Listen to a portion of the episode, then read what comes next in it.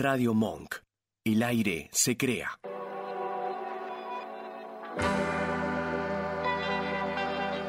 Hacemos Más Vale Magazine. Silvia Barallobre y Oscar Rodríguez. Locución. Natalia Tolaba. Jueves de 18 a 20. Escuchanos en www.radiomonk.com.ar. O sea, si vos no estás festejando, este texto es para vos. Si estás festejando, anda a seguir festejando. Pero si no estás festejando, este texto te va a venir bomba. En primer lugar, no se desespere. Y en caso de zafarrancho, no siga las reglas que el huracán querrá imponerle. Refúgiese en la casa y asegure los postigos una vez que todos los suyos estén a salvo. Comparta el mate y la charla con los compañeros los besos furtivos y las noches clandestinas con quien le asegure ternura. No deje que la estupidez se imponga. Defiéndase. A la estética, ética. Esté siempre atento. No les bastará empobrecerlo y lo querrán someter con su propia tristeza. Ríase estentoriamente. Mófese. La derecha está mal cogida. Será imprescindible cenar juntos cada día hasta que la tormenta pase. Son cosas simples, sencillas, pero no por ello menos eficaces. Diga hacia el costado buen día, por favor y gracias, y la concha de tu madre cuando lo soliciten desde arriba. Tírele con lo que tenga, pero nunca solo. Ellos saben cómo emboscarlo en la desprevenida soledad de una tarde. Recuerde que los artistas serán siempre nuestros, y el olvido será feroz con la comparsa de impostores que los acompaña. Todo va a estar bien, si me hace caso. Sobreviviremos nuevamente. Estamos curtidos. Cuidemos a los pibes que querrán podarlos. Solo es menester bien pertrecharse y no escatimarnos amabilidades. Deberemos dejar a mano los poemas indispensables, el vino tinto y la guitarra. Sonreírles a nuestros viejos como vacuna contra la angustia diaria ser piadosos con los amigos, no confundir a los ingenuos con los traidores, y aun con estos, tener el perdón fácil para cuando vuelvan con las ilusiones forriadas. Aquí nadie sobra. Y eso sí, ser perseverantes y tenaces, escribir religiosamente todos los días, todas las tardes, todas las noches, aún sostenidos en terquedades, si la fe se desmorona. En eso no habrá tregua para nadie la poesía les duele a estos hijos de puta.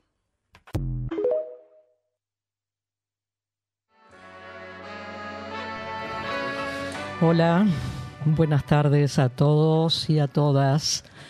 Eh, no tenemos la algarabía de todos los jueves, probablemente se note. Eh, quisimos arrancar con la voz de la negra Bernacci eh, y este texto que nos leyó y que compartió con muchos y al cual eh, le ponemos todas las fichas. Sí, sí. Y está nuevamente con nosotros Oscar Rodríguez acá en vivo. Buenas tardes a todos, buenas tardes Nacho, buenas tardes Vasco, gracias porque nos bajaron música, ¿no? Hicimos trabajar. Eh, sí, sí, sí, gracias a ambos. ambos, sí. Lo que escuchamos ese texto, perdón, es de Paco Urondo. Ah, de Paco Urondo. Sí, sí. Bueno, acordamos, eh, decidimos arrancar nuestro programa de hoy con ella y con el texto, sí. porque acordamos, acordamos en cada una de las palabras, tenemos que cuidarnos, tenemos que amucharnos, tenemos que abrazarnos, tenemos que, tenemos que, tenemos que, muchas cosas, porque todavía esto no empezó. No, este, Nuevo, este nuevo gobierno todavía, no empezó. Faltan apenas unos días. Y, ahí, bueno, agárrate Catalina, vamos a ver cómo, cómo, cómo se van desarmando y cómo se va destruyendo poco a poco casi todo, casi todo aquello a lo cual hemos estado acostumbrados siempre. ¿eh? Los más grandes, los medianos, los chicos. Bueno, este es más o menos el clima de nuestro programa de hoy, pero igual aunque no tengamos esa algarabía que solemos tener. ¿no, Sí, sí, Oscar? y esa exacto. felicidad enorme de estar aquí, de encontrarnos con nuestros operadores, encontrarnos en esta mesa, con todos estos equipos y con las ganas inmensas de compartir estas dos horas con ustedes. Y bueno, las tenemos a esas ganas, Sí, así que las vamos a empezar a usar.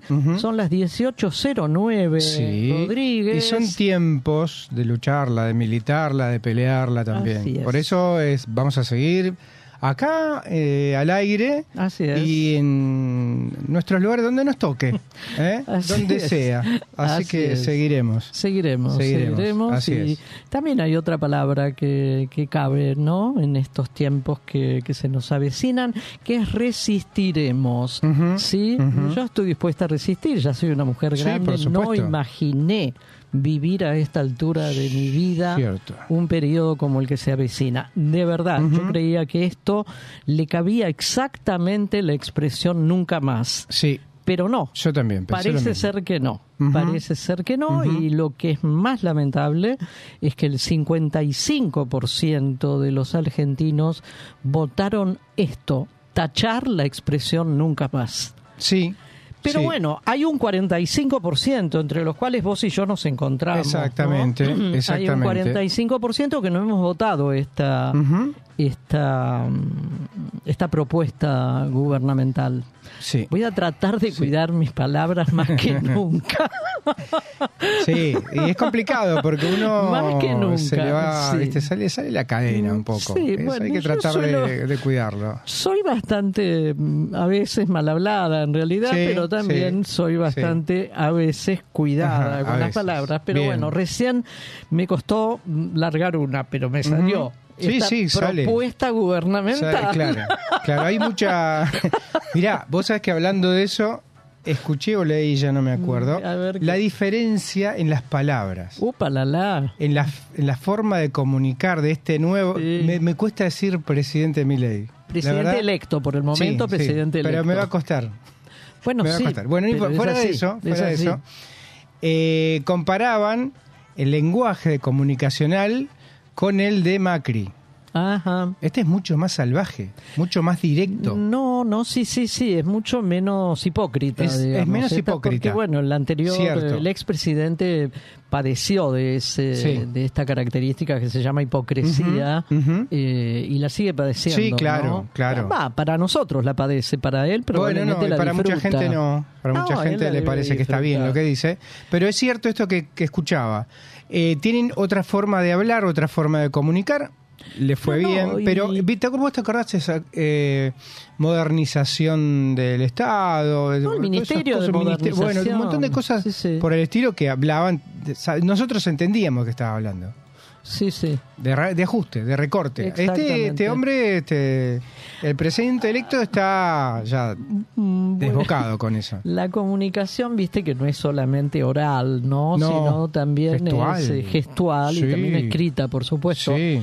A mí también me llama, no sé si decirlo de esta manera, me, me, me hace de- o me deja pensando Ajá. Eh, la comunicación gestual del presidente electo, en realidad. Sí. Tiene una gestualidad, Sí. tiene unas miradas, tiene un tono de voz eh, que, lo digo, lo digo, a mí me asusta, Sí, claro. a mí me asusta. Claro, esto lo habíamos Pero hablado también. Eh, claro.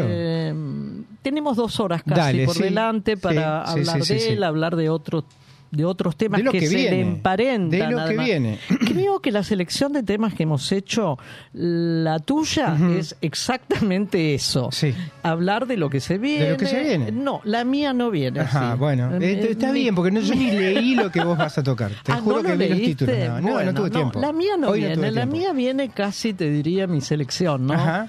Me refiero, viene casi como a, a- intentar eh, reflexionar en voz alta con todos, con ustedes, con vos, con el Vasco, con Nacho, si es que se queda un rato, Sí. etcétera. Sí. No, no puntualmente un tema, digamos, ¿no? De estos que, dale, arranca. Dale, arranco con el de Aerolíneas Argentinas, este Exacto. videito que me pasaste, que está muy bueno. Es una posición, una sentada de posición, se podría decir, de los de la Asociación de Pilotos de Líneas Aéreas, ARPLA se llama. Sí. ¿Por qué? ¿Y a qué viene esto? Porque escuchamos y, y vemos cómo eh, repiten lo que dicen los multimedios.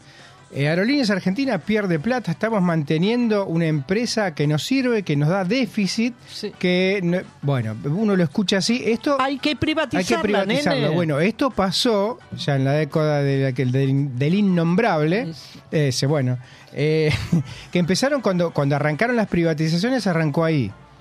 Los servicios eran todos mal, había servicios malos, había servicios buenos y otros más o menos. En este caso es excelente el de hoy por hoy, el de Aerolíneas Argentina, y tengo unos datos porque eh, hay beneficios directos e indirectos sobre... Bueno, perdón, Oscar, Sí. te paso para nuestros oyentes. Este video lo, lo lo pusimos subimos, en, lo subimos a las redes, sí. en las redes, así que Exacto. lo pueden escuchar entero si es sí, que sí, no, lo han les, hecho les todavía. disgusta mi voz? No, no, porque son tantos los números. No, que son muchos números. Son Yo muchos datos. Obvié varios números. Claro, claro. Porque son muchos para la radio, es otro, otro lenguaje, No, digamos, pero bueno. Vos tenés muy buena voz. Sí, gracias, si me lo dicen todo el tiempo. eh, gangoso. bueno, volvamos a esto, que es eh, pe- especie de informe que hizo la Asociación de Pilotos de Líneas Aéreas, ARPLA, Argentina, por supuesto. Eh, esto que decíamos que omiten los beneficios económicos. Nos tiran con esto solamente con la pérdida que tiene. Hay una metodología que es internacional, que tiene que ver con la industria, que es eh, IATA o LOASI, una consultoras económicas, Price Waterhouse, Oxford Economic, ATAC, que es eh, eh, Air Transport Action Group. Bueno, todo en base a todos esos datos sacaron esto que está... Estas son las fuentes. Las fuentes, son las fuentes este, que uno puede entrar y mirar, por si no nos creen, digamos.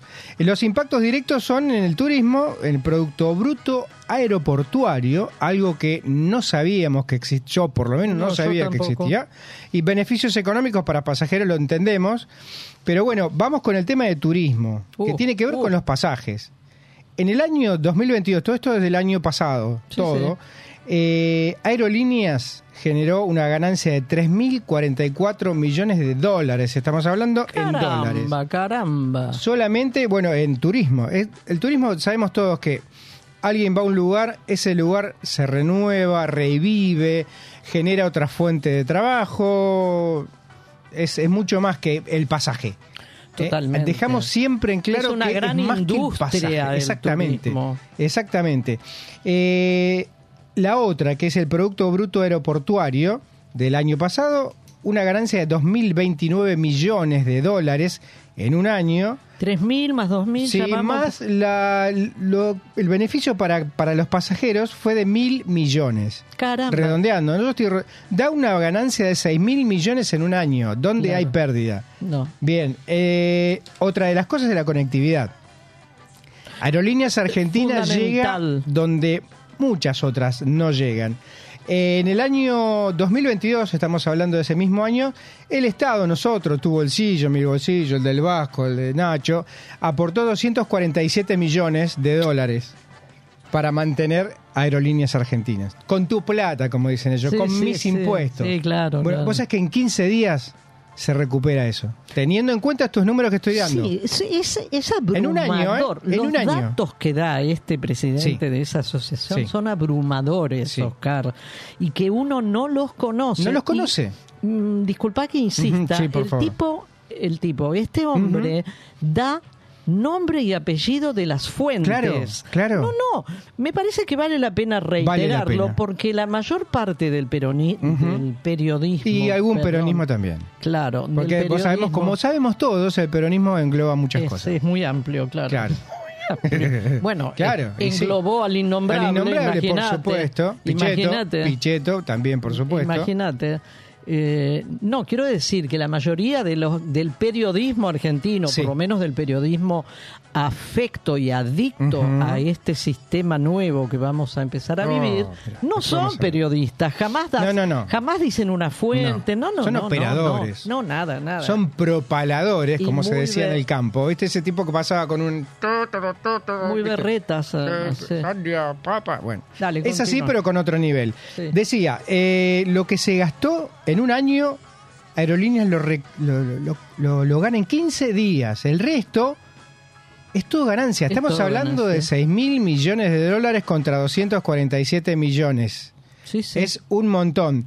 Eh, bueno, este- está esto de los empleos directos e indirectos, porque esto que decíamos, cuando va a una, por ejemplo, un aeropuerto, porque estamos hablando de, por ejemplo, el 68% del mercado de cabotaje lo tiene Aerolíneas Argentinas. 68. 68%.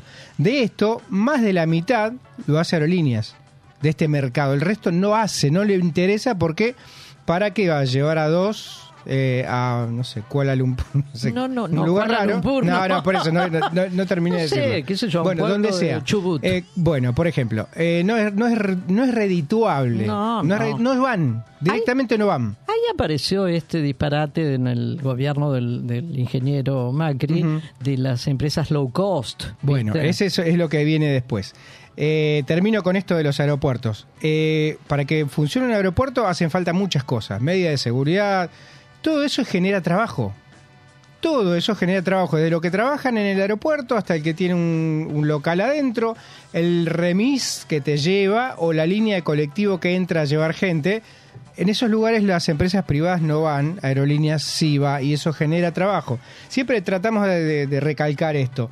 Y decías vos esto de las low cost. Bueno, hace unos años arrancó Estados Unidos con los fondos estos tipo BlackRock, Ah, los- Vanguard. los, los buitres. Los eh. buitres, estos son Ah. los fondos buitres.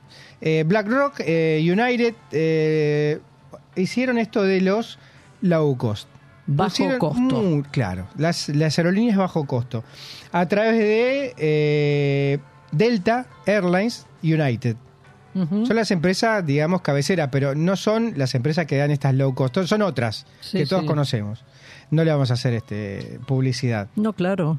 Esto es eh, algo que en el mercado no recuerdo cómo se llama, pero es eh, jugar perdiendo. Ah. Yo te quiero sacar un servicio, vos vendés este, no sé, sandías. se me ocurrió. bueno. Libre, libre, bueno, vendés sandías a 10 pesos Sí. y vos vendés muchas sandías. Yo quiero, del mercado de sandías. Mm. La vendo a 5. Yo sé que voy a perder, pero tengo un respaldo muy grande que me permite a mí un año perder. Porque yo sé que en algún momento no vas a perder porque no te dan los costos. Esto es lo que está haciendo. No son sandías, son aviones, son Totalmente. pasajes, son con, es conectividad. De esta manera quieren quedarse con todo. ¿Mm? Hay otro fondo que es Cartesian, también Índigo. Eh, no importa. Sí, sí, son todos iguales. Son de todos iguales. De diferentes orígenes, pero son. Sí, El propósito de su existencia es, es el mismo. Y recordemos, hagamos un poquito de memoria, cuando este innombrable privatiza aerolíneas argentinas, que las compra Iberia, que las funde. ¿Por qué? Porque agarra lo que es importantísimo hoy por hoy son las rutas. Las rutas aéreas. Sale mucha, es como una autopista en el aire. Eso tiene concesiones y tiene precios. Bueno, lo que hizo Iberia, que había comprado, este- esta empresa española, había comprado eh, siempre por 2,50, eh, Claro, Aerolíneas claro. Argentinas, la vació. Desmembró los aviones, tenían uno en esa época, uno de los eh, lugares, de, simuladores de vuelo, de los más nuevos, lo desmembró, lo desarmó, lo vendió. Otra de las cosas es esta. Hay oficinas de aerolíneas argentinas en todo el mundo. Hay un montón de gente que trabaja en todo el mundo en una oficina. Dos. No importa. Esos dos te están vendiendo pasajes. Sí, sí, te están sí, trayendo no. dólares al país. ¿Qué hizo Iberia, por ejemplo? Lo cerró, por supuesto. Ya no, no tenía más mm, forma de ser. No, no tenía razón de ser aerolíneas. El, el propósito casi mm, de una fuerza y de una intensidad de querer privatizar eh, aerolíneas persigue un único fin. Siempre. Oscar. Siempre. Siempre. Dale. Eh, vamos a un Un separador. separador. Dale. En Más Vale Magazine estamos hueveando. Estamos navegando en la web. Huevear, como navegar. Buen día, buen día. Por acá, menos 2 grados de térmica. Sin miedo a nada. Ahora todo es peligroso, todo es peligroso. Pienso, la vez pasada cuando me quebré, con un taquito de mierda, se me fue de costado el taco. Me quebré cascanueces, inflamatorio, bota, kinesiólogo. Ahora la humedad me mata el pie. Todo es peligroso a esta edad, por Dios. Y tenemos 40, la puta madre. Hasta estornudar es peligroso. Digo yo, ¿no? El cuerpo de la mujer es como una casa que ya tiene sus años, ¿no? El techo del hall, las tejitas, acá adelante, se van cayendo. Te crece pasto donde nunca te creció, entre medio de las baldosas, entre medio de los cantos. Las cañerías, chicos, de las cañerías. Y de ahí lo riesgoso que decía de estornudar. Yo no sé si les pasa, chica, pero es fija, estornudo o me pillo o me tiro un pedo. Estoy trabajando, estoy en una reunión de, las mami del jardín y me viene un estornudo y yo me, encomiendo a Dios, me encomiendo a Dios, alzo las manos, lo cristiano, y digo, Señor, haz tu obra, no me abandones en esta. Es tremendo. Yo no sé si les pasa, ¿alguna les pasa? Si no pasó ninguna, por favor, chicas juntadas, necesito ver esta pena. Hueveando en Más Vale Magazine. colgados como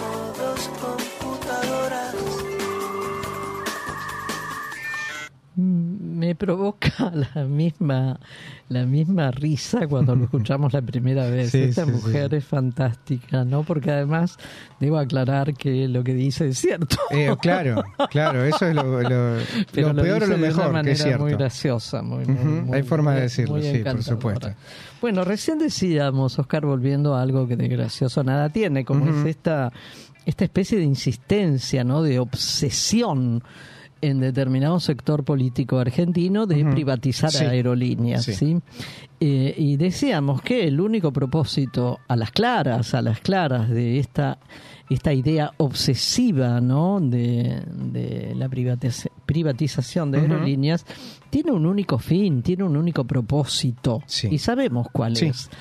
Yo, mira, seleccioné uno, dos, tres, cuatro, cinco eh, expresiones dichas por distintos Ajá. funcionarios, distintas Ajá. personas en distintos momentos, incluso, eh, que hacen justamente a esto que estabas vos relatando sobre aerolíneas y también otras cosas, los trenes. Sí. Estamos por comenzar, podríamos decir, Oscar, el tercer gobierno del riojano, aunque el riojano se Exacto. ya no está más No está entre, entre nosotros, nosotros, ¿no? No hay que tocarse.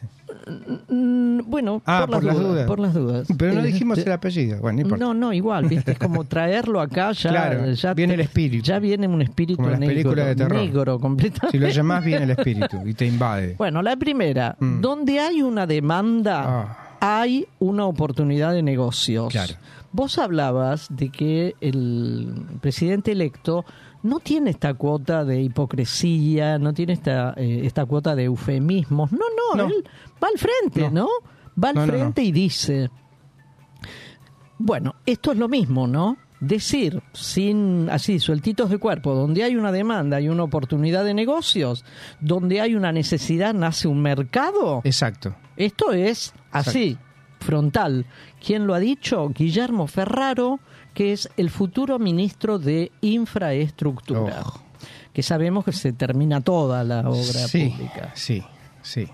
Esto hace mención a un viejo dicho de ni más ni menos que de Vita de en la década del 50, Claro. que decía y dice, donde hay una necesidad, nace un derecho. Eh, sobre este dicho, el comentario del presidente electo, todo esto pasó en los últimos meses. ¿eh? Sí. Esa sí. atrocidad de que donde hay una necesidad, nace un derecho. Sin vueltas, ¿viste? Sin filtro. No, no ¿eh? tiene filtro. Sin filtro No, alguno. no, no, no. Nada. No, no, no. Esa atrocidad de que donde hay una necesidad, nace un derecho, lo que había dicho Evita en la Claro. década del 50. No puede haber otro que también habla sin velos, sin nada. No puede haber un derecho detrás de cada necesidad. Porque no hay suficientes recursos Uy, si lo pasamos ese para satisfacer todas las necesidades. Sí.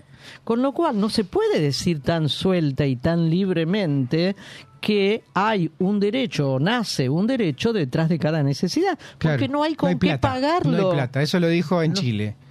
Esto lo dijo el doctor Rosenkrantz. En Chile. En una conferencia de prensa. Sí, me acuerdo. Y otra más que dijo este hombre también, Mm. sin ninguna vuelta, ¿no? Sin barbijo, sin nada, ¿eh? Oh, claro. Absolutamente. En las proclamas populistas hay un olvido sistemático de que detrás de cada derecho hay un costo. Hay un olvido sistemático. Esto es en las proclamas populistas. O sea que el populismo Sí. proclama, proclama, proclama, pero en el vacío. Pero no pone plata. en el vacío. es palabra vacía, palabra hueca. Porque hay un olvido sistemático, una falta de memoria sistemática, que detrás de cada necesidad, de cada derecho, perdón, hay un costo Claro. para poder eh, ejercerlo a ese derecho. Sí, sí, sí, sí.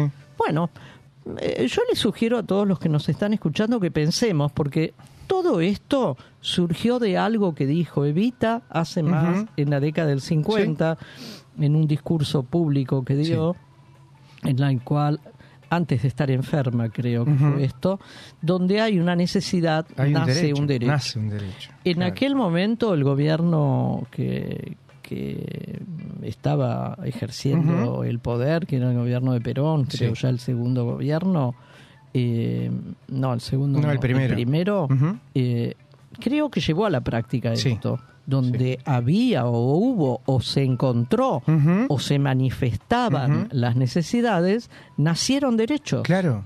Nacieron Claro. derechos y son los que tenemos hasta ahora Sí, hasta ahora. los argentinos, Sí. ¿no? Sí.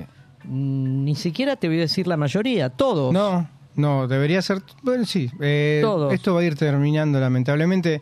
Eh, me da la sensación de que se uno va, va para atrás en el tiempo con estas cosas. Son todas conquistas que fue haciendo gente, que dejó la vida, que, bueno, perdió un montón de cosas.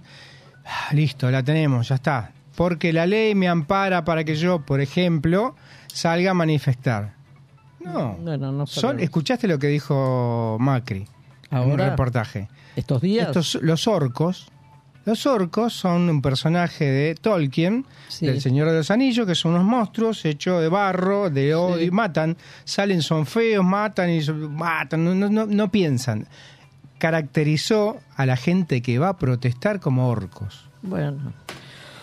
Eh, Eh, vamos a un hay tema bronca, musical. hay bronca, entonces vamos a escuchar a los redondos porque a mí Dale, escucho el indio dale. bronca. Dale, ¿bien? dale, dale.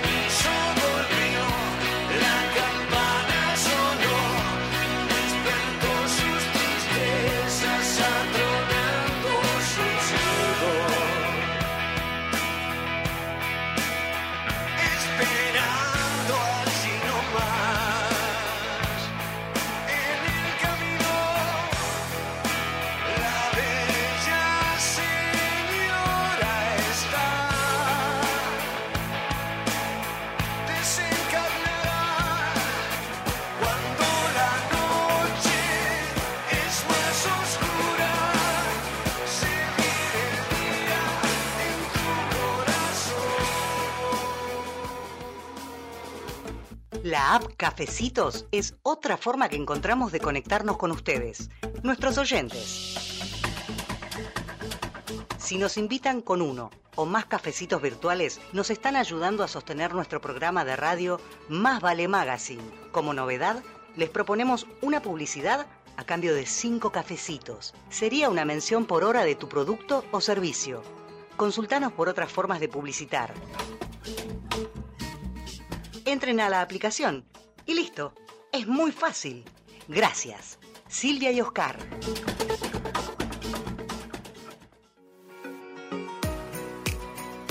Limindar Sociedad Anónima. Es una empresa argentina que opera desde 1982, dedicada a la fabricación y comercialización de lubricantes especiales y productos químicos para industrias y elabora para terceros productos químicos para el mantenimiento de piscinas, desarrollo de nuevos productos de acuerdo a las especificaciones del cliente, sustitución de importaciones, asistencia técnica pre y postventa. Limindar Sociedad Anónima. Planta industrial y laboratorio, Camino General Belgrano 2041, esquina Bonorino, Lanús Este, Buenos Aires. Para más información ingresar en www.limindar.com.ar.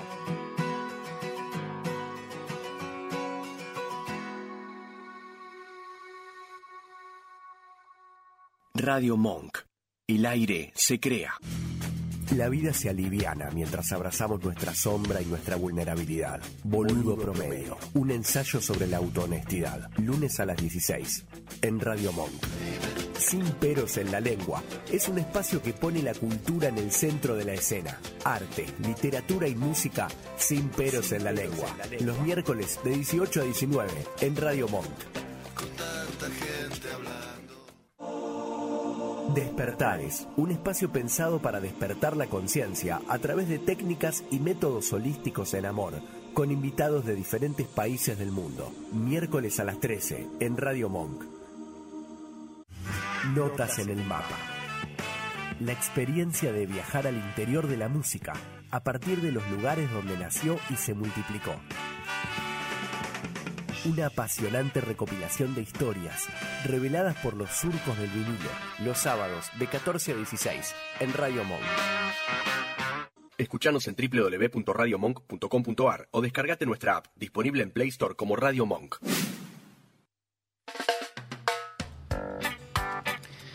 Sigamos, sigamos. Vamos a hablar de algo que eh, me toca particularmente, pero le toca a mucha otra gente. Están hablando de cerca de 10 millones de inquilinos en la República Ah, Argentina. Me, interesa mucho el bien, tema. bien. Eh, o una de las barbaridades para nosotros eh, que dijo el nuevo, el, el presidente electo. Javier, no quiero decir ni el nombre, ni el apellido. Bueno, este quería iba a derogar directamente, no quiere saber nada con la nueva ley. Dice, lo único que ha hecho la ley de alquileres fue daño. Ajá. Así, así nomás, se despachó con esa. La ley, recordemos, fue sancionada en 2019 y hace poco más de un mes, en octubre de este año, se modificó. Sí, sí, hace poquísimo. Muy poquito, octubre Sí, de este año fue. No, no le sirve ninguno. Eh, para el libertario esta normativa ¿Y qué quiere hacer? Todo libre. vamos. libre, Cada por uno supuesto. que pacte el con propietario el, con el, con el dueño. Así es. Hay que derogarle y entender que es un contrato entre partes. Lo único que ha hecho la ley de alquileres es generar daños. Eso eliminaría cualquier tipo de regulación estatal y regresar a los contratos regidos por el Código Civil y Comercial.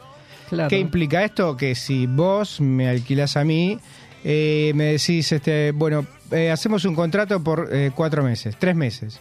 Sí. Eh, pero ¿y ¿cómo hago si me, bueno, tres meses? No, no, y además te agrego, y me pagás y en me yenes. pagás en, claro, yenes eh, me sí, pagás. podés no sé, ahora está prohibido publicar en dólares, por ejemplo.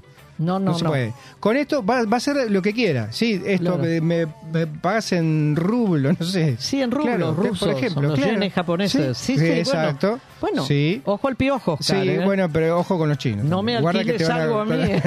no me alquiles algo. Claro, vos, te, vos estás alquilando una... Yo tengo una pequeña, Una- pequeñísima Claro. propiedad, sí, Claro. en un ambiente. Bueno, eh, salió a hablar ya, por supuesto, Juan Arribal, perdón, Arrizabalaga, mirá qué apellido, Arrizabalaga, Sí. referente de la Federación de Inquilinos Nacional y Nacionales, perdón, advirtió ante la consulta, que es una nota esta de página 12, de Dylan Resnick, que eh, van a profundizar la crisis del acceso a la vivienda que ya existe. Esto ya lo sabemos sí, todo, lo venimos hablando desde hace un montón. Es muy de, grave. de esta ciudad, por ejemplo, de la ciudad autónoma de Buenos Aires, que eh, tiene muchos edificios vacíos y mucha gente sin dónde vivir. Eh, es una contradicción, pero no. Eh, también dice que están militando desde la lucha y políticas regulatorias que nunca fueron fáciles para el mejor acceso a la vivienda. Y también dice esto que está cada vez más complicado. Deja la puerta abierta a que la vivienda profundice su aspecto como mercancía dolarizada y el impacto de acceso a la tierra y vivienda es una de las grandes utopías del sector empresario argentino. Va a haber hacinamiento, bueno, estaba hablando de una, algo, una situación similar en la década del 30. Eh, hay un proceso de expulsión agraria y expulsión de la tierra urbana. ¿Qué, qué significa esto? Hoy por hoy, con los avances tecnológicos en el campo, se necesita mucha menos gente. Claro. Esa gente no tiene trabajo. Claro. ¿Dónde termina? En las ciudades, tratando de comer. Arreglarse Arreglarse, como bueno. pueda. Esa gente no tiene dónde vivir. Con este tipo de cosas, con eh, esta, esto que plantea el presidente electo, eh, no importa. No importa, este, van, a, van a hacer lo que ponen. Si vos querés, eh, arreglar con el dueño, que te cobre lo que quiera, o si ustedes se ponen de acuerdo. Total, el- mí, fíjate la trampa, ¿no? Está el Código Civil y Comercial.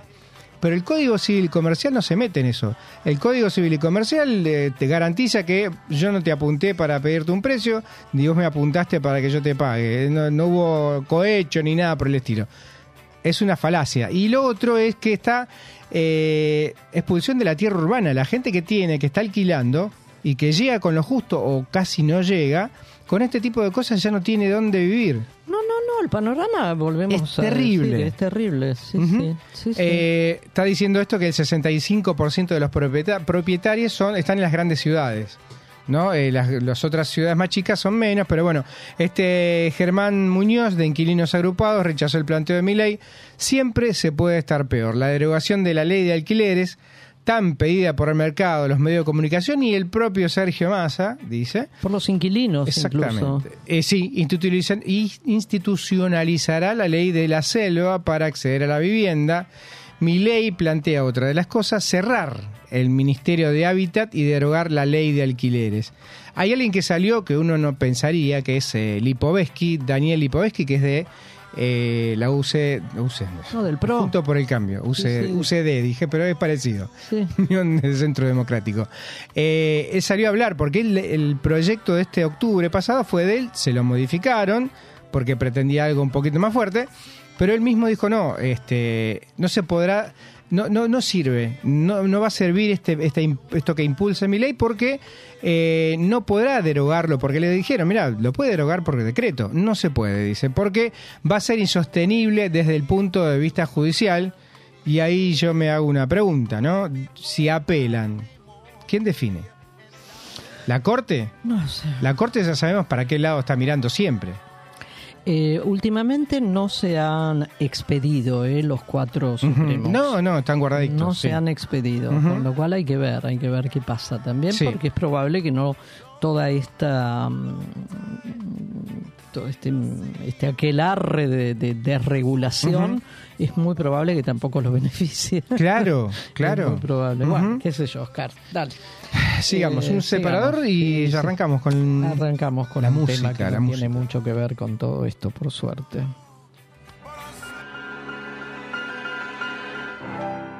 No debí pensar jamás En Más Vale Magazine. lograr tu corazón. Sin embargo, No nos interesan los rankings. hasta que un día te encontré y con mis besos te aturdí. No nos interesan los 40 principales. sin importarme que eras buena. Mi ilusión fue de cristal. La música que nos gusta. Se rompió cuando partí, jamás volví, que amarga fue tu pena. Porque sí. No te olvides de mí.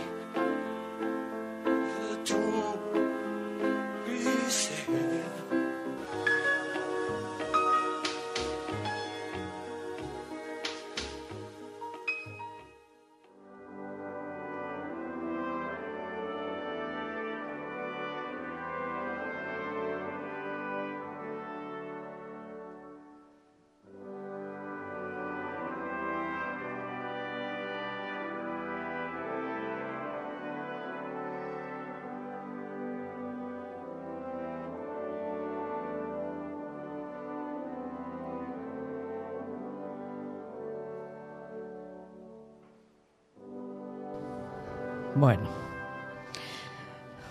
muy probablemente se den cuenta que esto tiene que ver con la música y música de alta, de alta escuela realmente.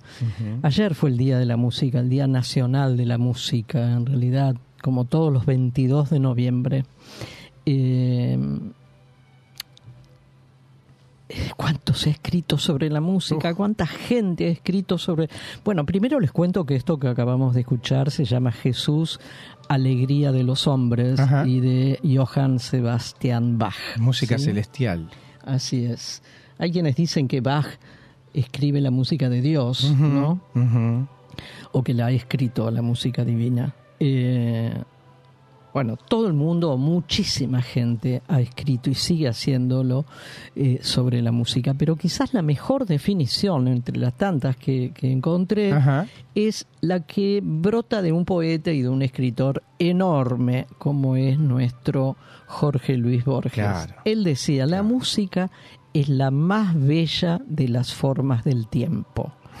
Y sabemos que en la música Sí. hay tempos, Sí, claro. ¿cierto? Claro.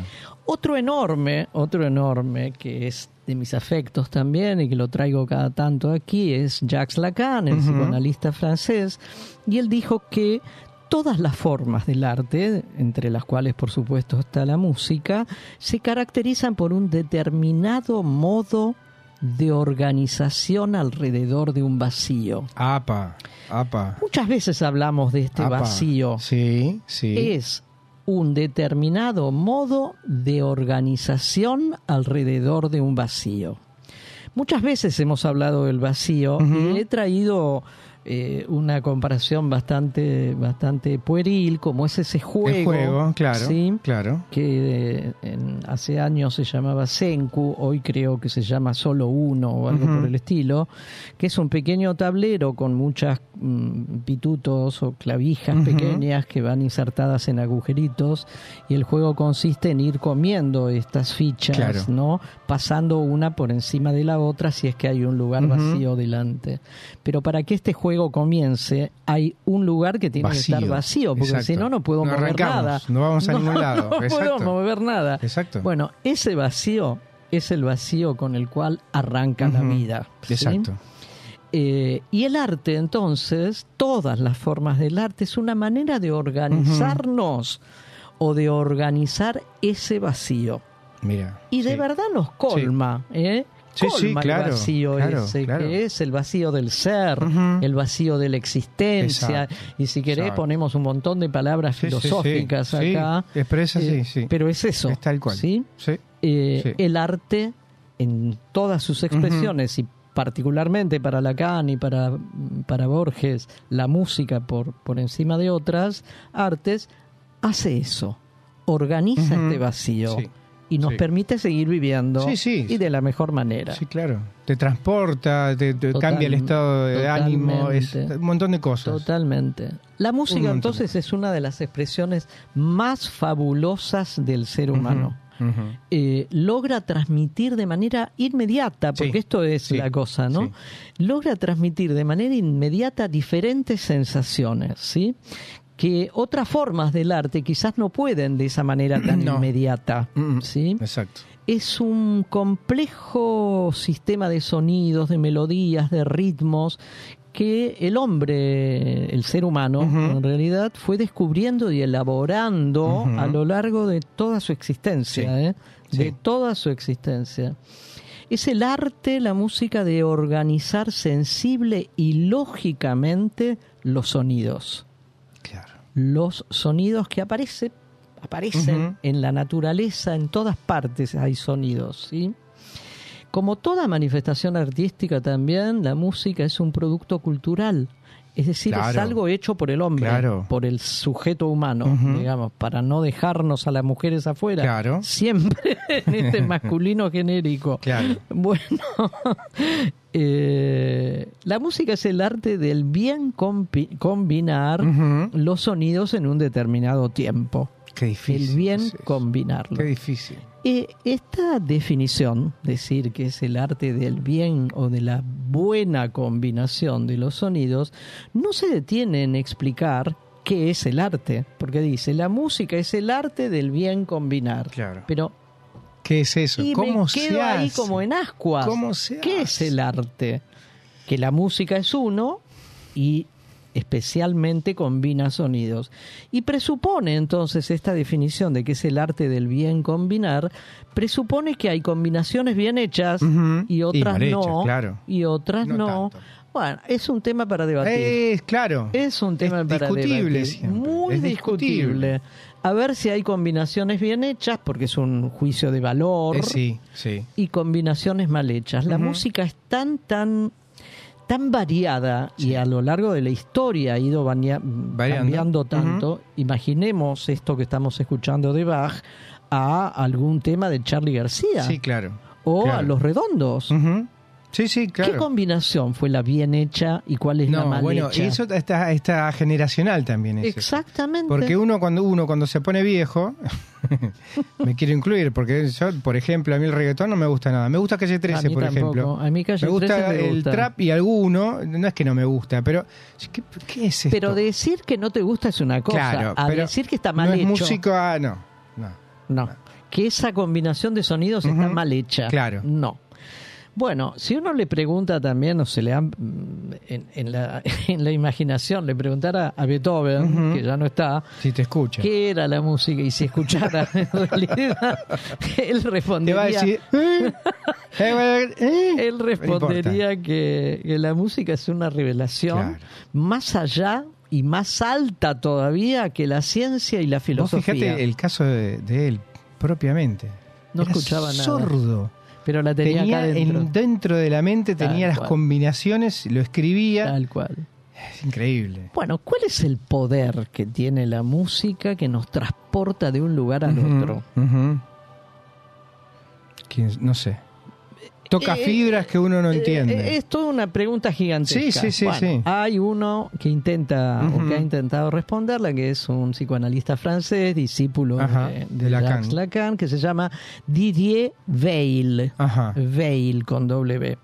Y él dice que la música provoca una emoción que tiene dos estados de ánimo simultáneos. Claro. Una sensación de bienestar y un estado de nostalgia. Sí. Porque te Sí. remonta, Sí, claro. a ver a qué momento, a qué encuentro amoroso, Exacto. a qué pérdida, ¿no? Eh, también, a qué pérdida, claro, también. a qué éxito, a qué fracaso. sí, sí, sí, sí. Bueno, ese es un estado de, nos- de nostalgia, pero también es el bienestar que claro, provoca escucharlo. Claro, ¿no? claro. Es una nostalgia que sentimos. Aparte, discúlpame, eh, esto mismo. Un mismo tema a mí puede traer muy malos recuerdos y a vos te encanta. Sí, tal cual. Son cosas distintas que vivimos y le, le ponemos un poco de nosotros en ese tema, Sí, en sí, esa sí. música, en ese cantante. Por eso es una combinación de bienestar y de Mm. un estado de nostalgia. Claro. La nostalgia puede ser mm, algo, un acontecimiento negativo Claro. o puede ser un acontecimiento, llamémosle positivo. sí, sí. Pero lo que sí es cierto, que una, eh, eh, una nostalgia es cuando sentimos como, o sentimos, mejor dicho, nostalgia como resultado de una carencia, de ese vacío que te decía, de esa... De, esa, de ese vacío estructural, ese que no tenemos cómo sacárnoslo, porque si no, no estaríamos vivos si no Eh, sí, tuviéramos eso. Exacto, sí. Es el vacío del ser, el vacío existencial, ¿sí? En la existencia humana hay algo que no está. Claro. Y gracias a eso, Y sí. andamos y andamos, andamos hasta que llegue el final, ¿sí? Sí. Un, un escritor eh, francés del siglo XIX, enormemente conocido, Víctor Hugo, que no es. Morales, No. no, es Morales. Víctor No, Hugo, claro. Hugo era el apellido. Sí. Hugo. Hugo. Hugo. Hugo. Sí. Víctor Hugo. Fue un poeta, un novelista ¿no? del siglo XIX francés. Proclamó que la nostalgia es lo contrario de estar triste. También es para pensarlo a estos Sí, dos sentimientos. cierto, Es lo contrario de estar triste. Hugo, Hugo. Para diferenciarlo de. parece tener una visión de bienestar, de que la nostalgia es una sensación agradable. No siempre es un pesar la No, nostalgia. No, no, Es cierto. Exactamente. Hay cosas que uno añora porque fueron buenas. Y hasta puede decirse, mirá qué bien la pasé, mirá lo que me divertí, mirá lo que hice. Claro, es el reconocimiento de que no lo tengo.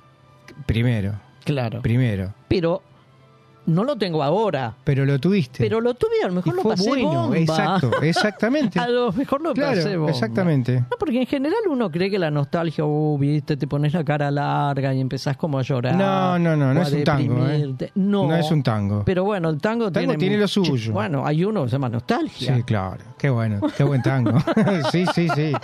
Hay muchas letras hermosas. Bueno, eh, ese vacío, esa falta, es algo que se puede llenar con la música, Oscar. Claro. Esta es la maravilla. Se llena con el arte, porque es una de las más fabulosas creaciones del ser humano, la actividad artística. Y con eso se llena ese vacío estructural, ese vacío existencial. Lo llenamos con esto, Con música. con música y con el arte en general, pero hay quienes dicen que la música es el arte por excelencia, ¿sí? Y yo creo que algo de cierto debe haber, Oscar, porque eh, la literatura es, es la, la combinación de palabras, ¿no? la pintura es la combinación de colores y de formas. La escultura también es la, la, la combinación de formas diferentes. Pero estos son sonidos. Está- es- no es tangible como todo lo que no, dijiste. No, No, es tangible. No, ¿Dónde la agarro a la No, música? pero Solamente la- silbando, se ta.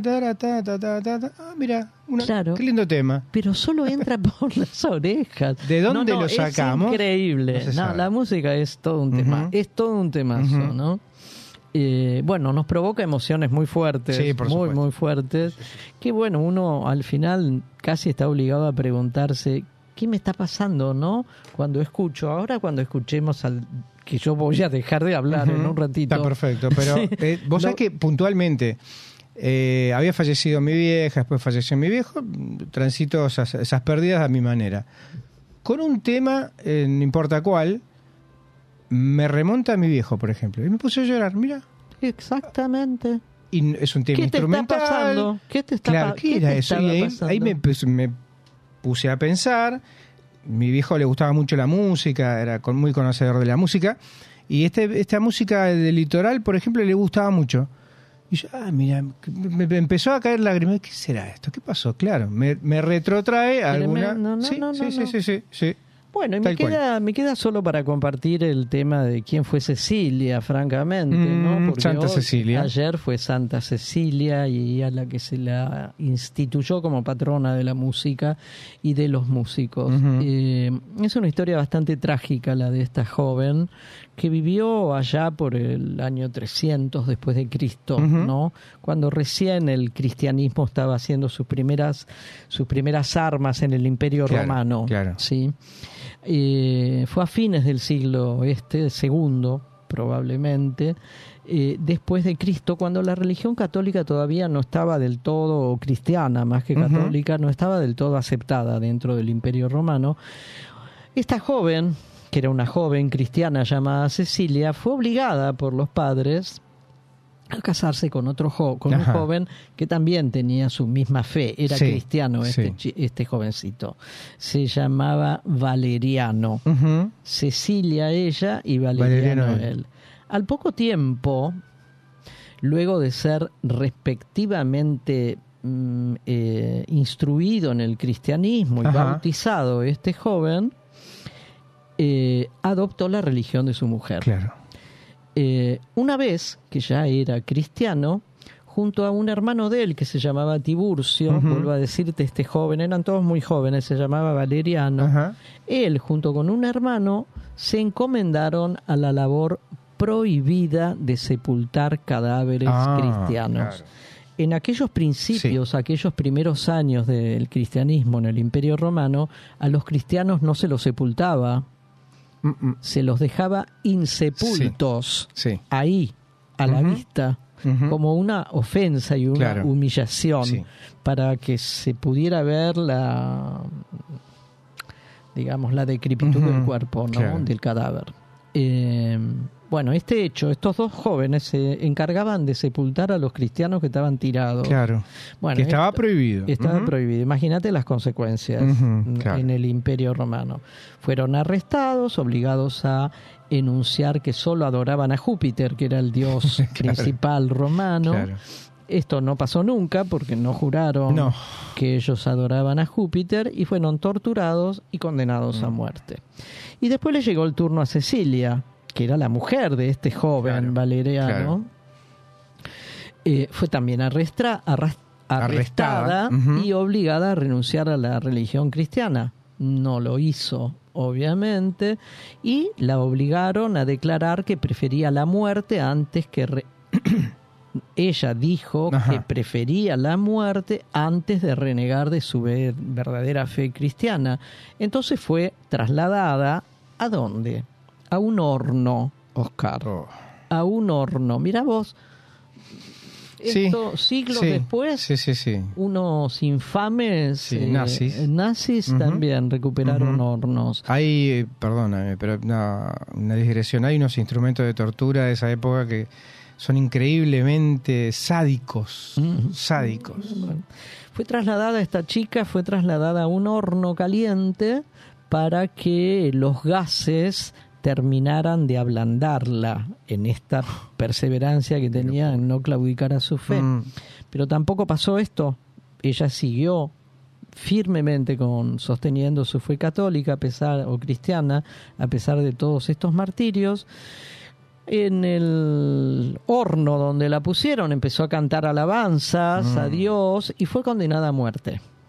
Obviamente, porque no se estaba, no se moría, no se moría. El 22 de noviembre, ayer, se Claro. recordó esto, del año 230. ¿Cómo la mataron? Le cortaron la cabeza. Uf. ¿Sí?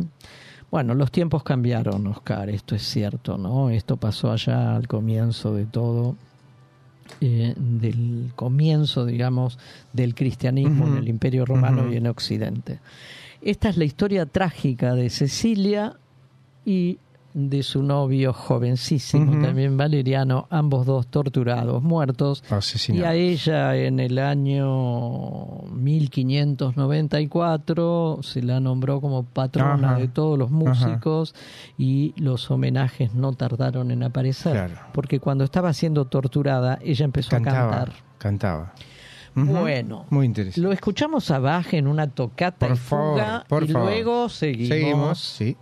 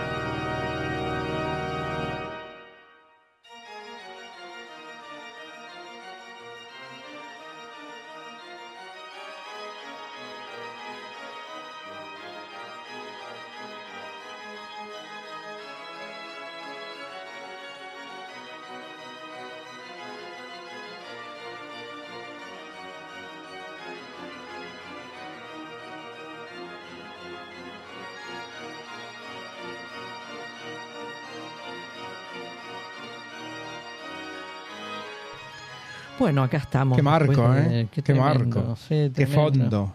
Tremendo, tremendo el hombre, tremendo. Sí, sí, sí. sí. Lo que escribió, bueno, Ujú, así como él, hay ujú. tantísimos eh, genios Genio, musicales. Claro que sí, claro que sí. De todos Sigue los habiendo. tiempos, ¿eh? De todos los tiempos. Sigue habiendo. Volvemos a la realidad. Dale, dale. Tan triste. Sí. Y sí. Yo estoy triste. Bueno, hicimos un Aparte intervalo con bronca. musical.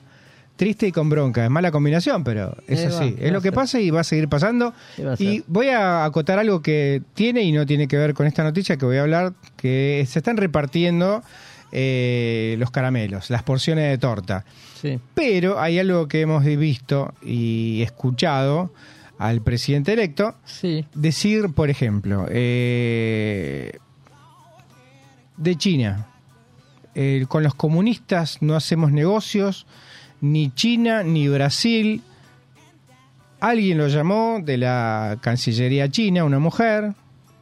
Eh, listo, no pasó nada. Con Brasil lo, ma- lo llama Bolsonaro para que venga a la Asunción, que debe ser su, su ídolo seguramente. Se- Lo es, lo es, va a venir. Sí, sí, sí, aparte eh, hizo todo lo que lo que hizo Bolsonaro este en su momento. Mm, hizo lo mismo. Va y va a hacer cosas peores si lo dejamos, no importa. Eh, reculó otra vez, recular en chancleta sería este, este segmento. De el Papa dijo que era el enviado del maligno en este mundo. Del diablo. Del diablo. No, dijo el de mali- del maligno. Dijo, Ah, cierto, dijo del sí, maligno. Ahora eh, hubo reuniones por debajo eh, y es un jefe de Estado. Lo vamos a recibir como Juan el jefe de Estado. O sea que es malo con los débiles. Con los poderosos eh, habla mucho, declara mucho y después no se anima. Eh, Mondino, Diana Mondino salió a decir, mirá qué cara dura, lo voy a decir otra vez, cara dura esta mujer, porque él mismo dijo, eh, vamos a no, no hacemos negocios con los comunistas. ¿Sabes qué dijo en La Nación Más? Por supuesto que le dejan decir lo que ella quiere. Y lo que pasa es que los medios están tergiversando todo. Mirá los problemas que les trae a muchas empresas argentinas que hacen negocios con China y con Brasil. Nunca dijimos eso. ¿Te das cuenta? Sí, bueno, sí. vamos a ver eh, parte de la repartija de esta torta. Eh, y está, está Macri. Está Macri detrás. Sí, Eh, hacemos un poquito de historia. Macri, en lugar de apoyar a Larreta, apoya a Patricia Bullrich. Bullrich gana. Larreta se queda afuera. Cuando está apoyando, en teoría y con muchas comillas, a eh, Patricia Bullrich en el medio de la campaña, habla bien de Milei. Es como que le está escupiendo el asado, más o menos. Hoy está sentado, hubo una, una foto entre, entre Milei, Macri y Patricia Bullrich. Mm, qué trío nefasto. Eh, o sea, el tipo está detrás de todo esto. Eh, ha apostado muy fuerte para esto. ¿Por qué? Porque él quiere. con- primero, digamos que Macri quiere quedarse con todo, no, no se contenta con una cosa de la cosa. Lo primero es IPF. IPF es eh, pública y privada, es una empresa mixta y hay alguien, un representante del Estado. Y Macri. Tienen, tienen otra obsesión con IPF. Sí. Con aerolíneas Sí, y con IPF. Sí, sí.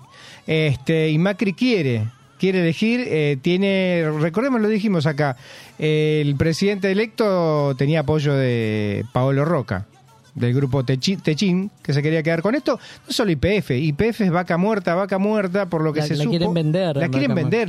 IPF significa, por lo que se escuchó y lo que se dijo, independencia eh, energética para todos nosotros. Sí, pero también estuvieron diciendo que el gas ese No no, sirve. Lo, no, lo- no, no, peor todavía, que no lo vamos a usar nosotros. Ah, no, ah, no, porque no usamos gas. No, no sé.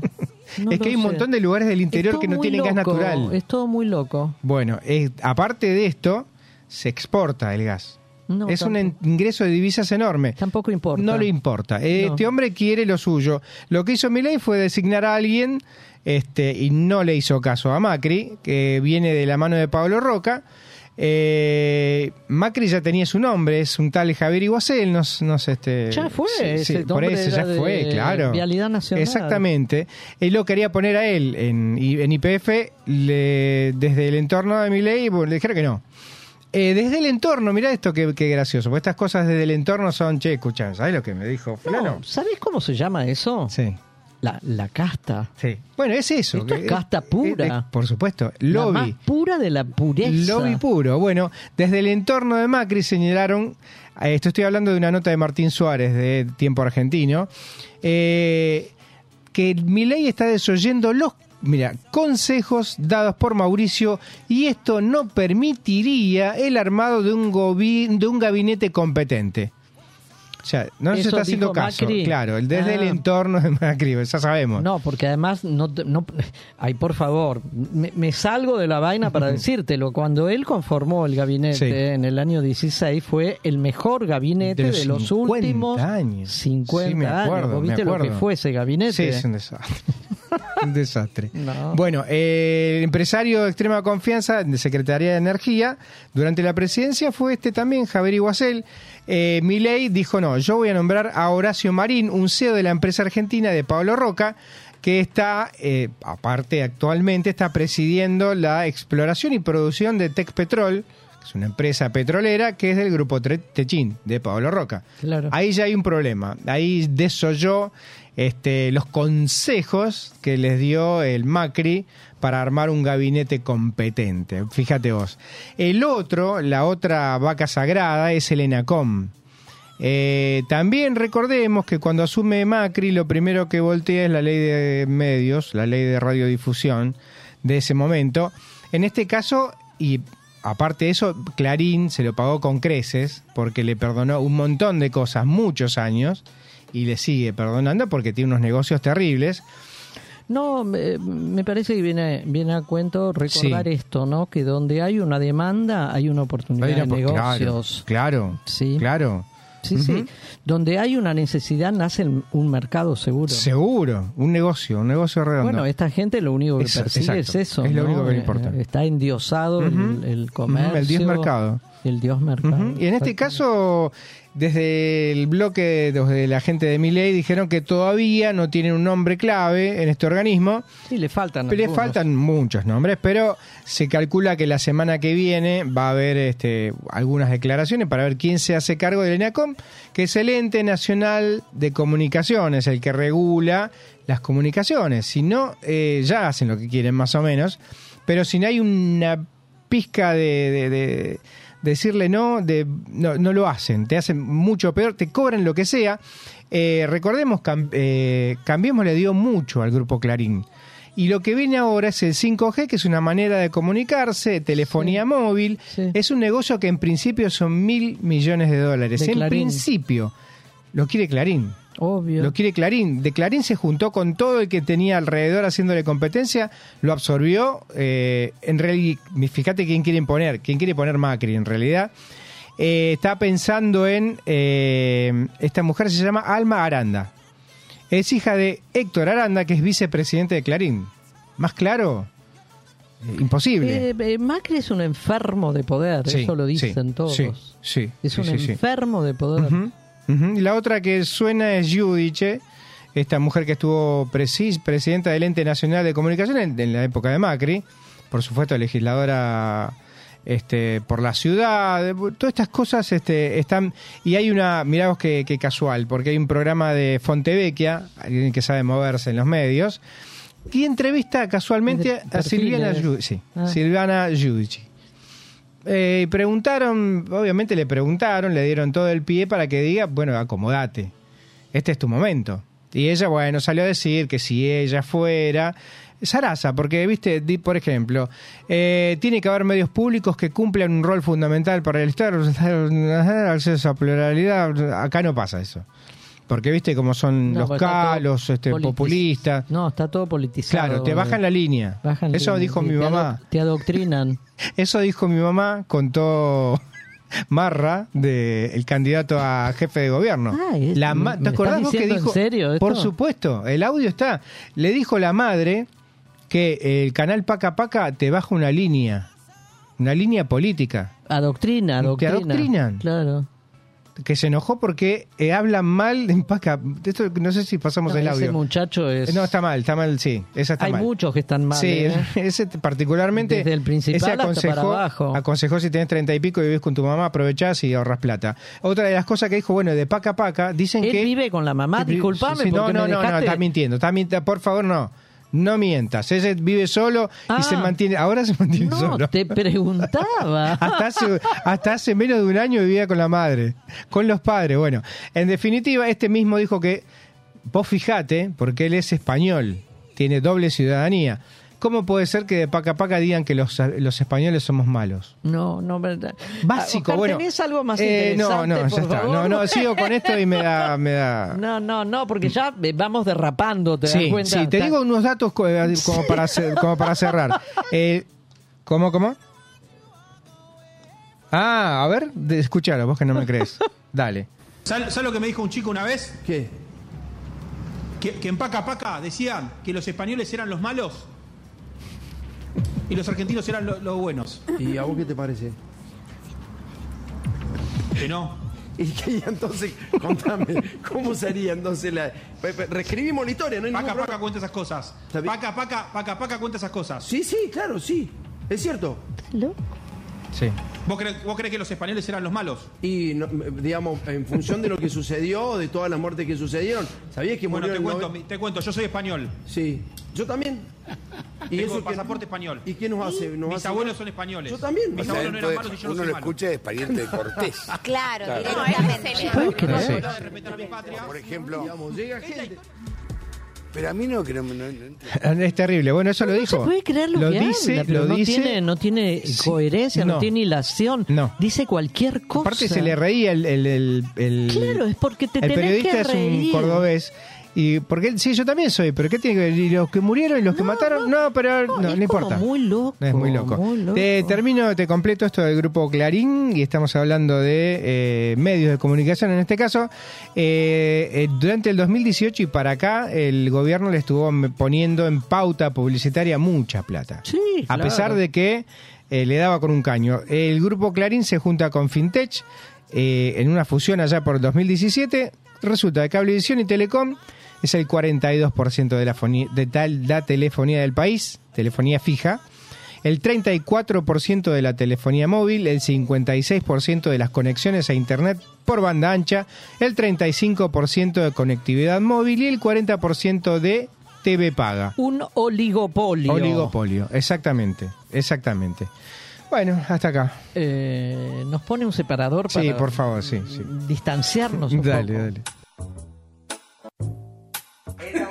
y te hago uno formal como para que lo quieras. Vamos. Hacemos Más Vale Magazine. Ahí te lo hice como remate. Perfecto. Locución. No hay problema. Natalia Tolaba. Borralo. Lo hice al revés. No, nuevo. ¿Hacemos una más, querés, por eso? No hay problema, no. ¿Una más rapidita? Ponte a reír. Ponte reír. ¿Borramos todo?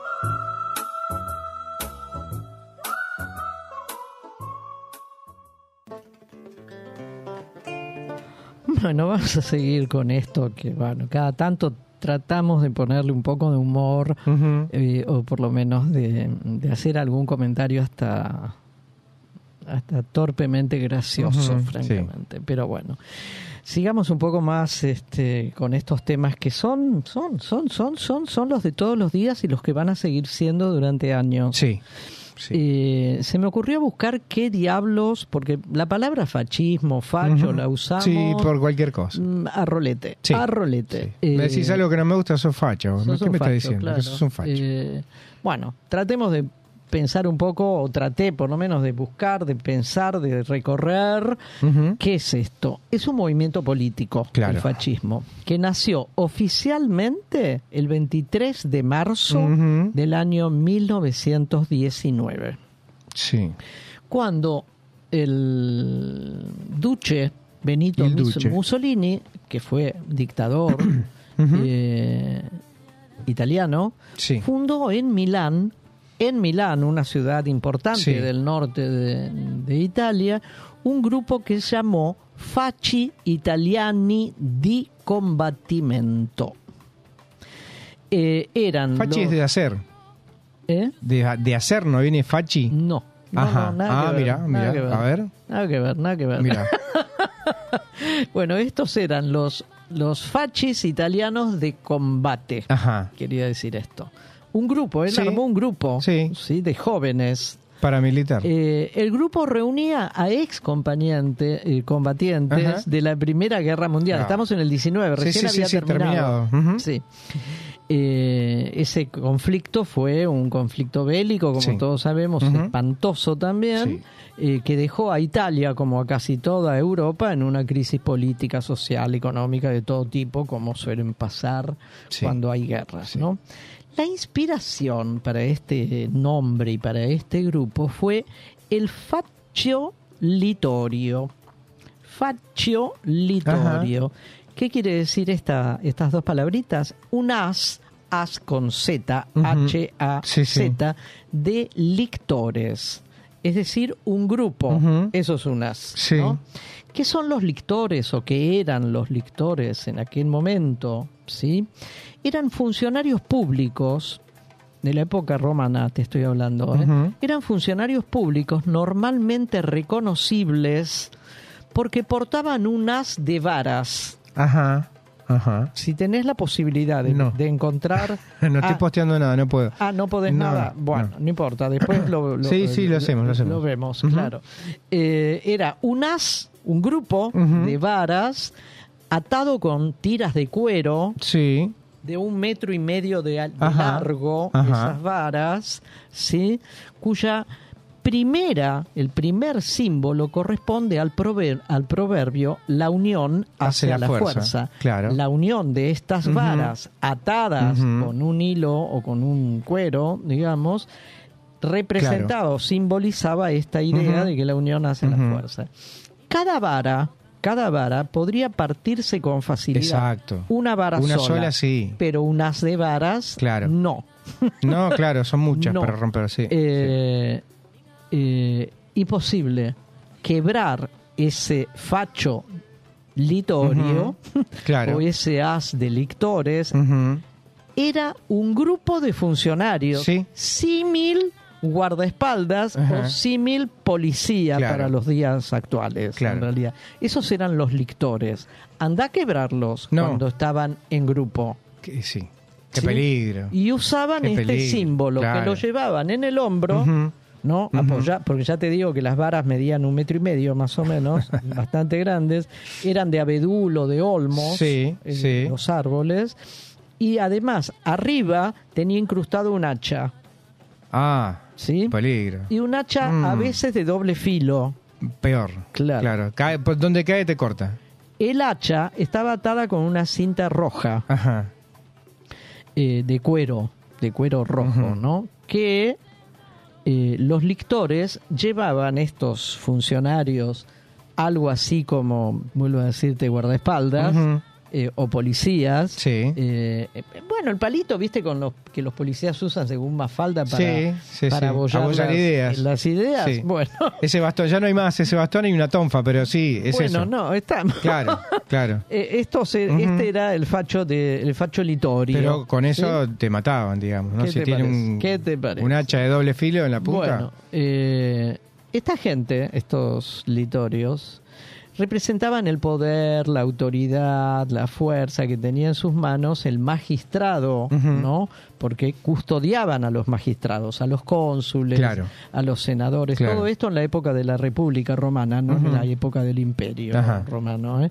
Bueno, eh, mm, imponían castigos corporales, golpes con esas varillas, Oh. con ese haz de varillas, hasta la muerte de aquel que era golpeado o agredido. Y la muerte era, si era necesario recurrir hasta esta última instancia, era con el hacha. Ah, le cortaban la cabeza. Le cortaban la cabeza. Ah, así Bueno, no es. Esto era el facho litorio o el as de lictores. El grupo de estos funcionarios, llamal- llamémoslos hoy guardaespaldas, que protegían a los magistrados. Ahora, eh, una nota al margen.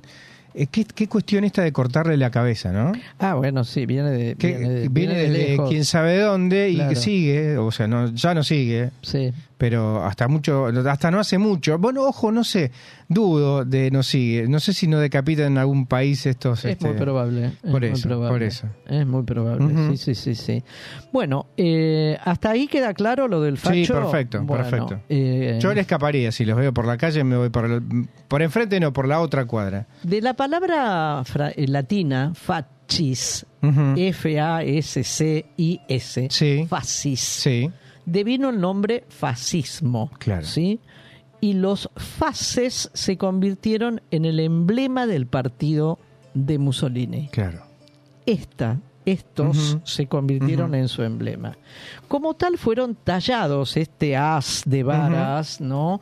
Fueron tallados en innumerables edificios públicos Claro, italianos. claro. Incluso hay, y creo que Queda, en ¿no? Milán, hay un edificio con forma de el facho Ah. litorio. Ah, el facho litorio, Mirá. que era el as.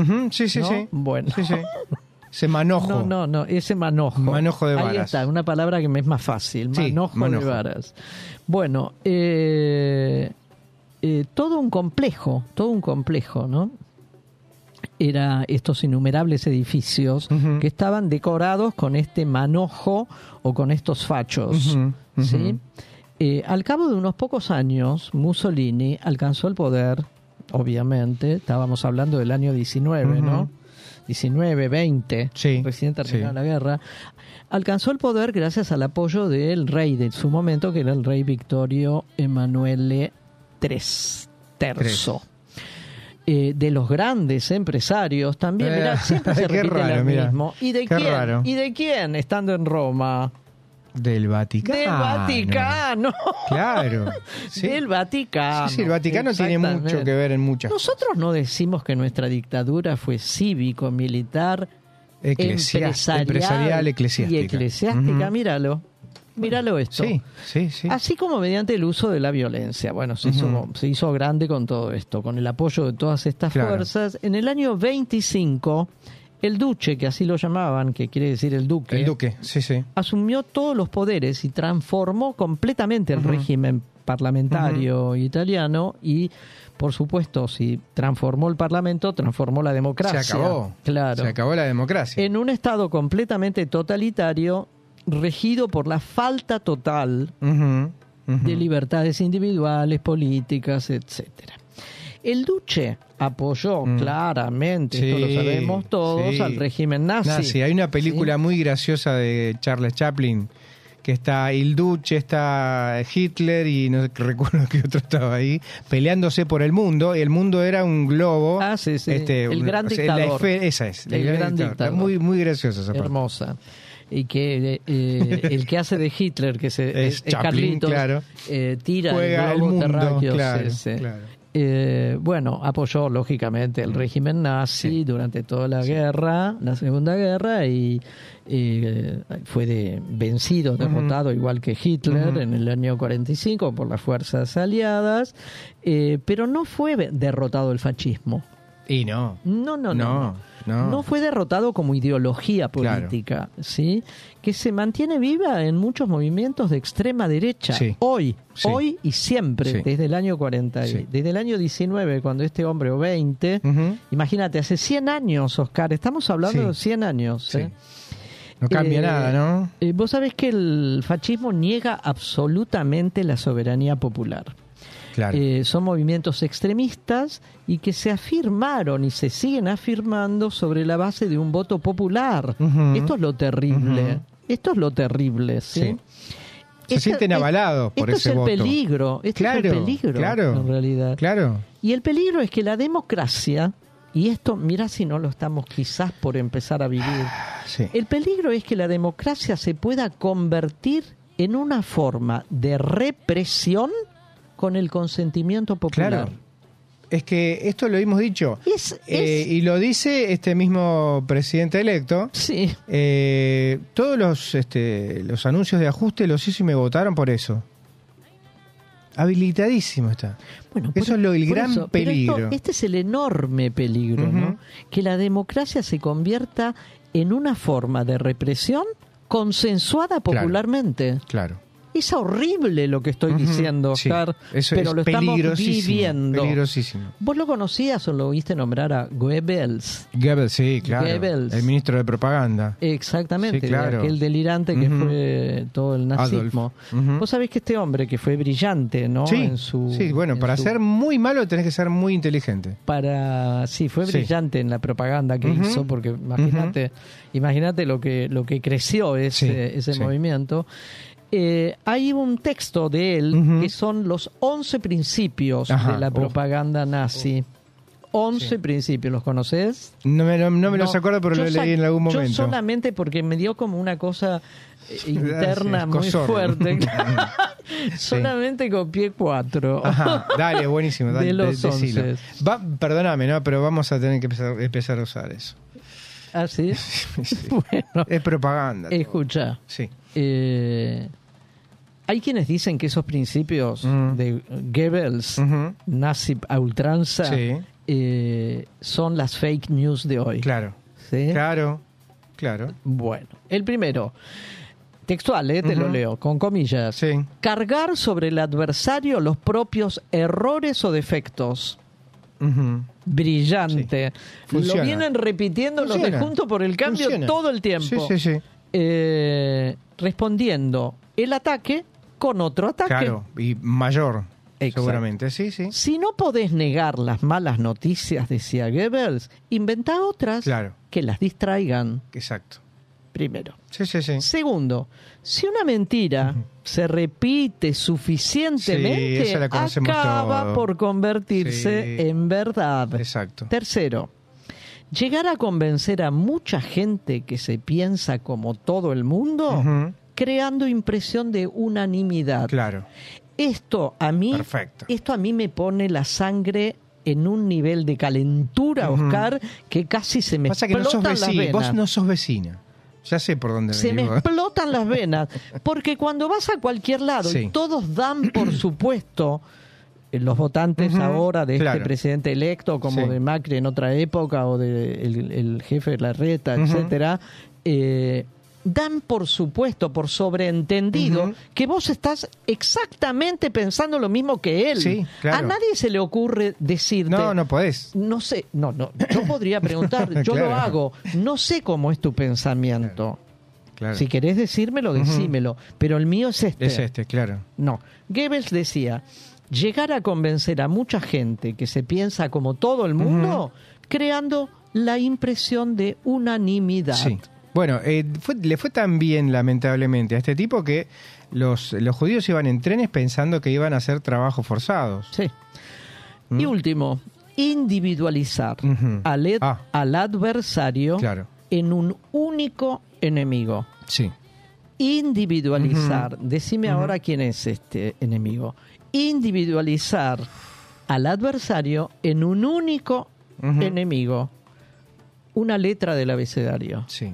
Sí, la, La K, K. La K. La K. El esta- los, esta- los estatales, el, Estado. No, hay y- que y eliminar la K. Bueno, sí, al claro, kirchnerismo, lo claro. Eh, eh, dicen. bueno, pero el, el kirchnerismo equivale a todo eso. Eh, bueno, Populismo, claro. Estado. No, pero es eh, un te único sofocan, no te enemigo. dejan vivir. Es un único enemigo. Con mi plata. Es un único enemigo. Sí. Vos sabés que me hace acordar mucho la teoría esta de Chomsky, de la manipulación mediática, que tiene mucho que ver con eso. Que es mucho más nuevo. Cuatro de las Les diez. leí de los 11. Ujú. Les leí cuatro principios de los 11 de la propaganda nazi brillante Sí. de el señor Joseph Goebbels. Música.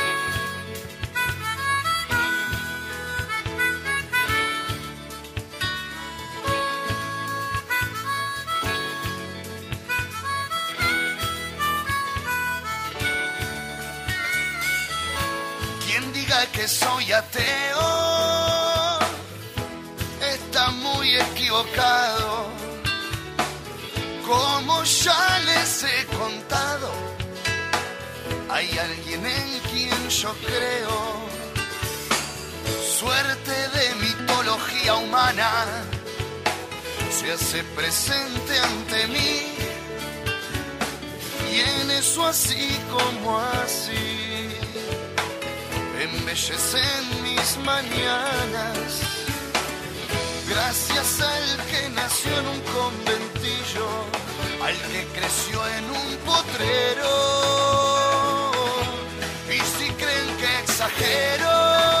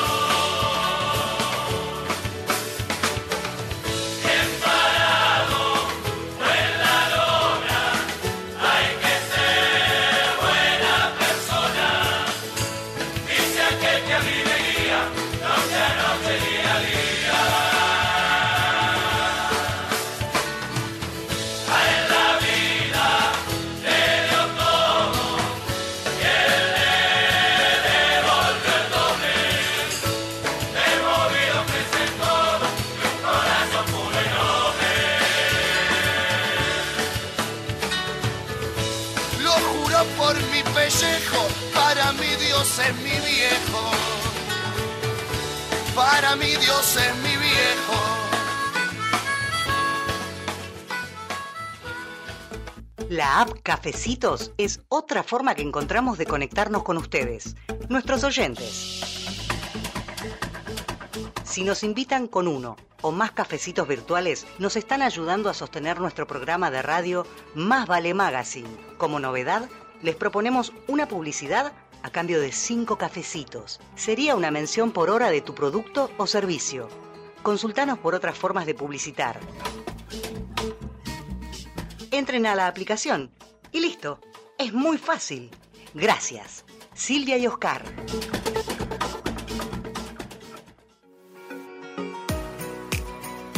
Limindar Sociedad Anónima. Es una empresa argentina que opera desde 1982, dedicada a la fabricación y comercialización de lubricantes especiales y productos químicos para industrias y elabora para terceros productos químicos para el mantenimiento de piscinas, desarrollo de nuevos productos de acuerdo a las especificaciones del cliente, sustitución de importaciones, Asistencia técnica pre y postventa. Limindar Sociedad Anónima. Planta industrial y laboratorio, Camino General Belgrano 2041, esquina Bonorino, Lanús Este, Buenos Aires. Para más información ingresar en www.limindar.com.ar.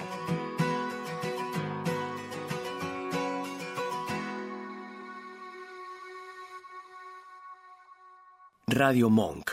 El aire se crea. ¿Te anda lenta la computadora y no sabes a quién llamar? ¿Te interesa instalar cámaras y querés verlas desde cualquier parte del mundo? ¿Necesitas asesoría para comprar un equipo? Llámanos. Somos Mantis Tech. Mantis Tech te acompaña como lo hace con Radio Monk. Visítanos en www.mantistech.com.ar o por WhatsApp al 11 60 57 90 00. Mantis Tech. ¿Te falta aire? Encontralo en Monk. Podés escucharnos en vivo las 24 horas en www.radiomonk.com.ar, descargarte nuestra aplicación para Android, en TuneIn o en Radio Cat. También nos encontrás en demand, en Spotify y Mixcloud, y hasta podés vernos suscribiéndote a nuestro canal de YouTube. Demasiado aire. Dulce Beso es una yerba misionera elaborada con palo. Un mate ecológico con más de dos años de estacionamiento natural y un inconfundible sabor ahumado. Dulce Beso, es riquísima. Es misionera. Pedidos por mensaje privado en Facebook, arroba yerba dulce beso, o por mail a yerbadulcebeso arroba gmail.com. Escuchanos en www.radiomonk.com.ar o descargate nuestra app, disponible en Play Store como Radio Monk.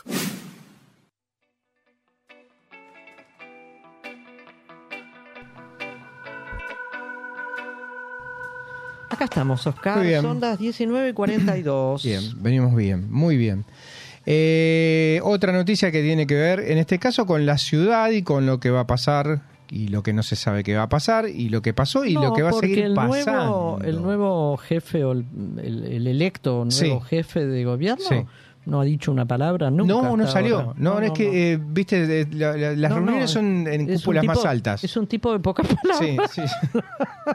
Por no decir otra cosa. Vamos a hablar del subte. Hoy tuve la fortuna de andar en subte con las combinaciones. Yo no, no me acordaba lo tedioso que es este el, andar en subte.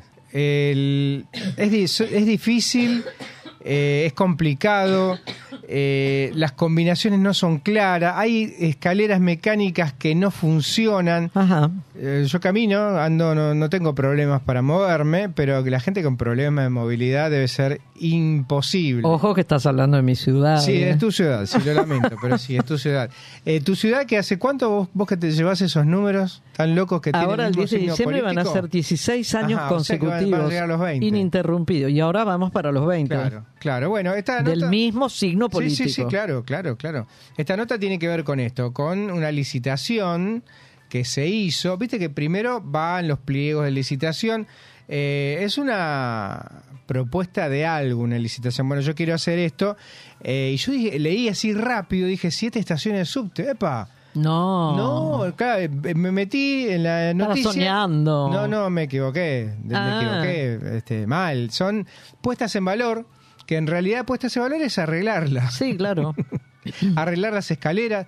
Yo he visto videos de días de mucha lluvia que hay estaciones que se parece una catarata. Sí, sí. Es literal, ¿eh? es una cascada del agua que cae. Bueno, Ah, todo pero- esto eh, había un proyecto. No. No, bueno, había pa- proyecto Ah. de licitación había de siete. Ah. Eh, a través de subterráneos de Buenos Aires, base que la administración porteña decidió dar de baja, dar de baja a una de las pocas obras que estaban previstas a futuro, por supuesto, eh, que implicaba cuatro estaciones de la línea D y tres estaciones de la línea B desde Esbase. Eh, aseguraron que solo van a ser una de ellas.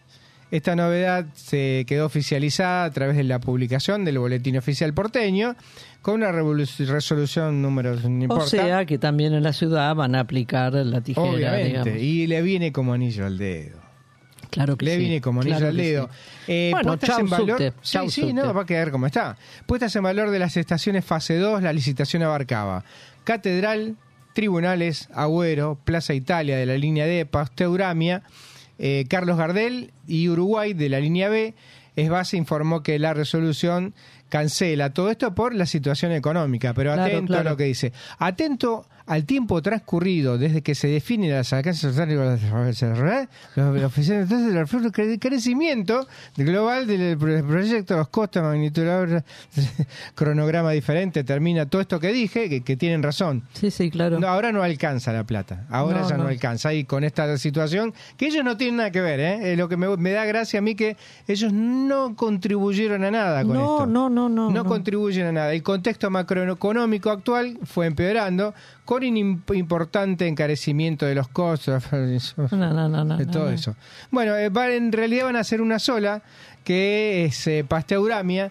Aseguraron que esta estación se encuentra en peor estado desde el punto de vista de las filtraciones, esto que te hablaba de las cascadas, y requiere tratamiento prioritario. Claro, ya no puede pasar la gente por ahí. No, claro. Y, Y bueno, el- está, encima así está caro estamos, el subte. así estamos. Encima está caro el subte, no está actualizado. Pero la publicidad de la. ¿Cuánto cuesta? Ya hace un montón sé, que no quise voy. mirar, no quise mirar. Te, juro que eran no quise 70 mirar. pesos. Pasé la sub y no quise mirar. Sí, por ahí está. Por ahí Sí. está. Este, Igual para los tiempos que corren. Sí, bueno, pero está ahora, está. eh, Hace un tiempo que está esta, esta, esta cantidad. Que ha, ha subido de lo que más subió. Eh, no sé qué te estaba por decir, pero bueno, es esto. Una mentira. Es esto. Seguramente, una, sí, yo ah, me gusta hablar mal del gobierno de tu ciudad. De por mi eso, ciudad. Claro, por ahí. por No, bueno, eso. ¿querés hablar del presidente electo? Te doy permiso. No, ya vamos, ya tenemos unos cuantos este, Uy, programas por muchos, delante. sí, claro Así que, que bueno, sí. quería decir esto, eh, le Bueno. vine como nunca Muy- muy hicieron bien, igualmente, muy bien. digamos que fuera de esto, Muy bien. nunca hicieron nada, nunca hicieron No, un- no, una no. estación más. No, ni un metro, esta- nada, Recordemos no. la estación, lo último que se hizo fue esa línea que la que es la H. H. Claro, que se hicieron muy lindo, ¿eh? pero ahí quedó. Sí, sí, no, y no, hace no. un montón de años que está nunca así. ¿eh? más se hizo nada. Exacto. Bueno, vamos a un separador Dale, y así ya nos vamos ya nos vamos despidiendo. yendo, sí, ¿eh? con lo tuyo.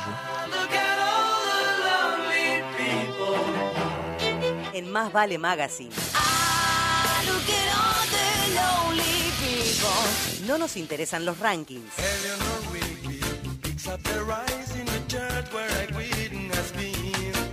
No nos interesan los 40 principales.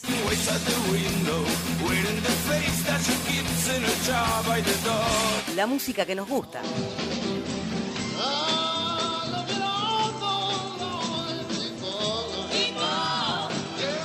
Porque sí.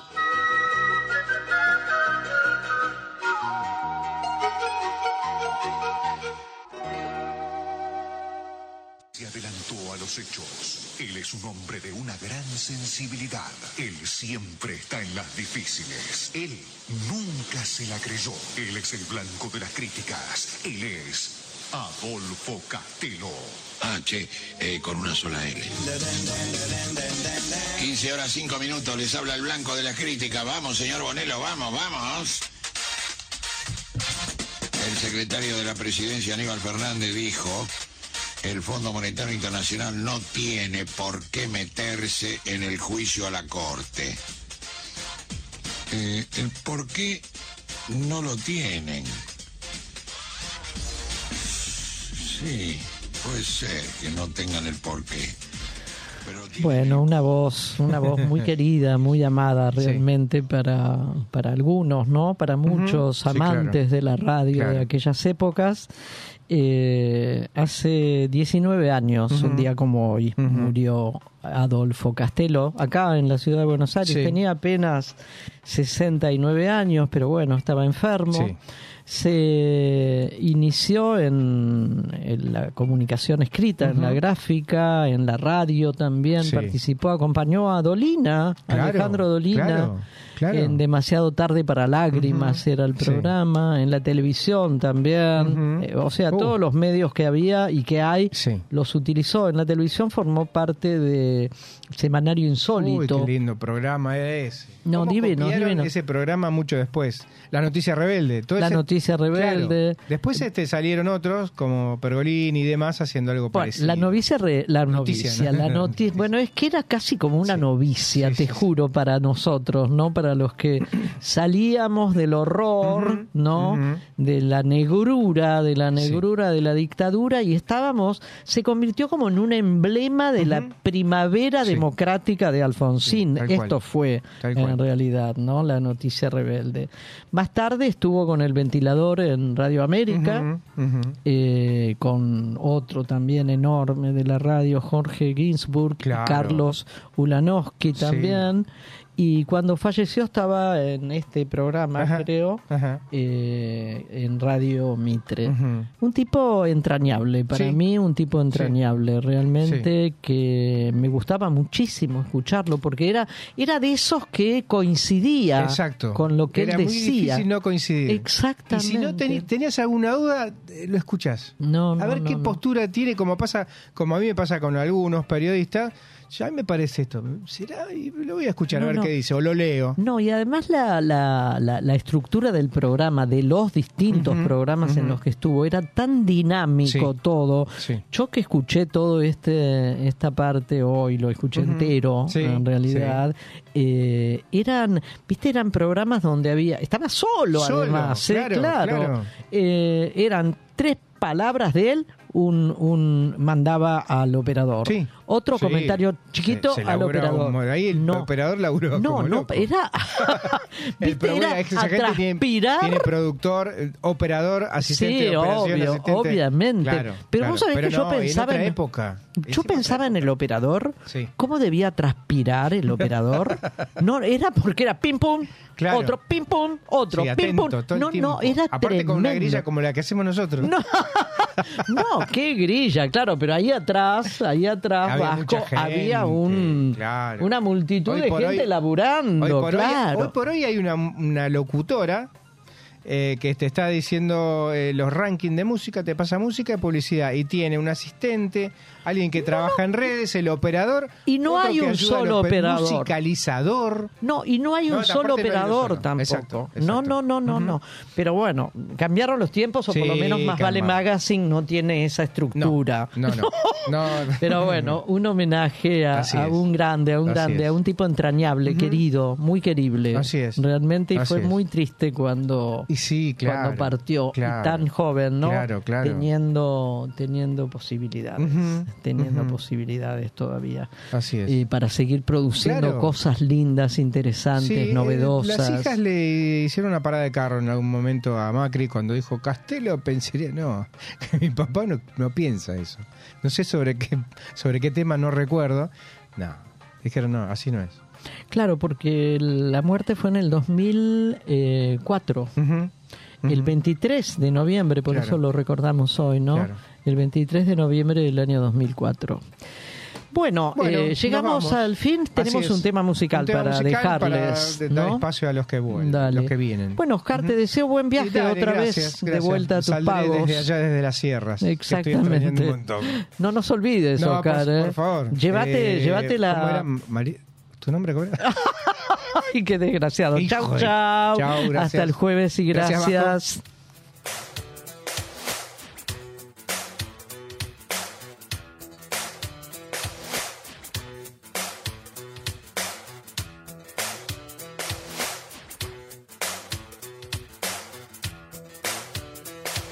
Somos campesinos de la raza del troque, jamás un turista del famoso DM3. Nacimos en el pasto, asado y mucho vino, pero nunca seremos un gordito argentino. Nos gusta la tierra, odiamos la ciudad, mas sabemos que en el polvo no hay oportunidad.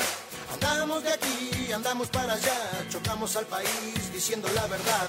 Menos mal, no somos cualquiera, nunca nos odiaron en la escuela. Menos mal, no somos cualquiera, nunca mentimos en la iglesia. Somos del grupo Los Alieris de Charlie, le robamos melodías a él.